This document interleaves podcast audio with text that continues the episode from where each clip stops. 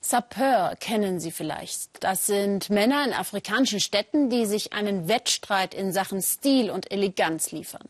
Ursprünglich war die Bewegung Protest gegen die Politik, aber eben mit Anstand und Ästhetik. Zu den Sapeurs hat sich jetzt die eine oder andere Sapeuse gesellt.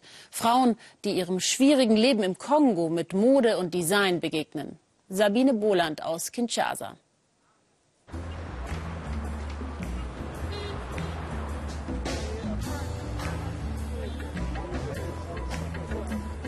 Prada, Gucci, Jean-Paul Gaultier, Versace.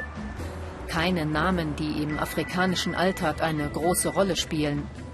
Doch für die Sapeur haben sie fast religiöse Bedeutung. Barbara Cassende geht mit einigen Freunden flanieren in Kinshasa, Hauptstadt der krisengeschüttelten Demokratischen Republik Kongo.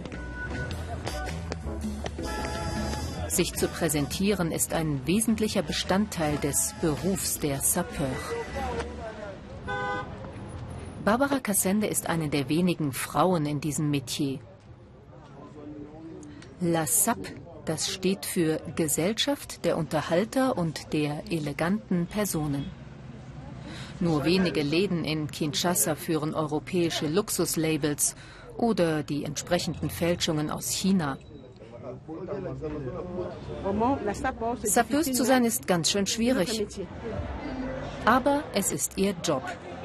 Und der bedeutet, gut und elegant angezogen zu sein, mit Kleidern, die so viel kosten, wie die meisten Kongolesen nie verdienen. Die Sapeurs versuchen sich in ihrer Auserlesenheit gegenseitig zu übertrumpfen. Es ist so wichtig, gut angezogen zu sein, sagt er. Ist das nicht zynisch in so einem armen Land? Ich habe in meinem Leben schon viel durchgemacht, genau wie die meisten Kongolesen. Aber ich habe mir fest vorgenommen, nicht immer zu leiden. Ich wollte eine wichtige Person der Gesellschaft werden. Und das bisschen, das Gott mir gibt, teile ich mit anderen. Matete ist ein berüchtigter Stadtteil von Kinshasa. Hier herrschen Kriminalität und bittere Armut.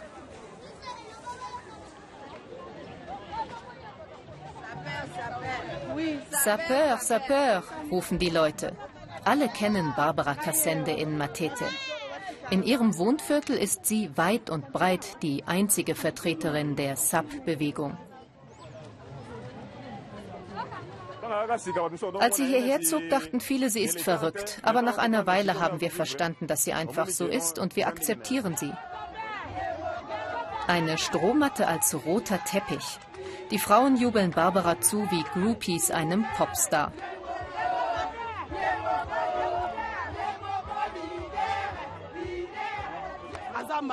Wir sind sehr stolz auf sie und niemand zweifelt an ihrem guten Ruf. Falls doch, sollte derjenige hier abhauen.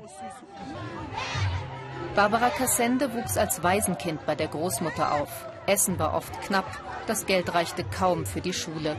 Als ihr Bruder ein Sapeur wurde, wollte auch Barbara dabei sein. Ich möchte den Menschen einfach ein wenig Wertschätzung geben.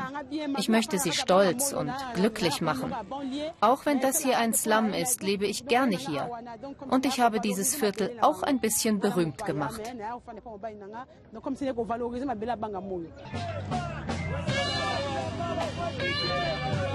Heute treffen sich die Sapeurs, um den Todestag des Gründers der SAP-Bewegung in Kinshasa zu feiern. Fans, Reporter und Neugierige sind gekommen. Und natürlich Barbara. Die meisten Sapeurs und Sapeuses sind auf Spenden ihrer Fans im In- und Ausland angewiesen. Alles, was sie bekommen, wird für Kleidung ausgegeben. Auch wenn es manchmal schwierig ist. Ich verzichte lieber auf Essen als auf meine Kleidersammlung. Mehrere hundert Euro stecken die Sapeurs oft in ein Designer-Jackett oder ein paar Schuhe selbst wenn es nur Second-Hand-Ware ist.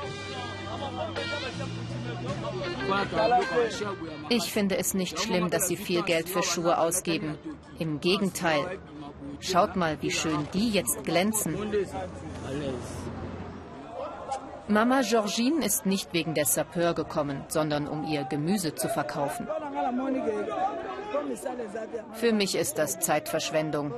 Die machen das doch nur, weil sie keine vernünftigen Jobs haben.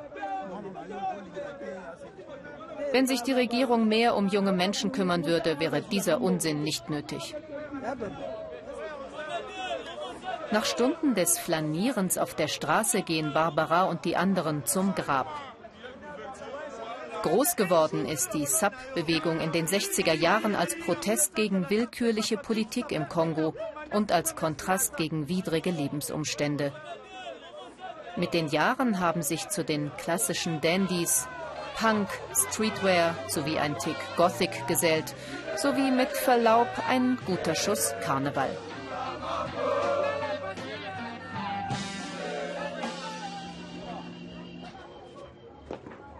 Ihre Designergarderobe ist Barbaras ganzer Stolz als Sapeuse.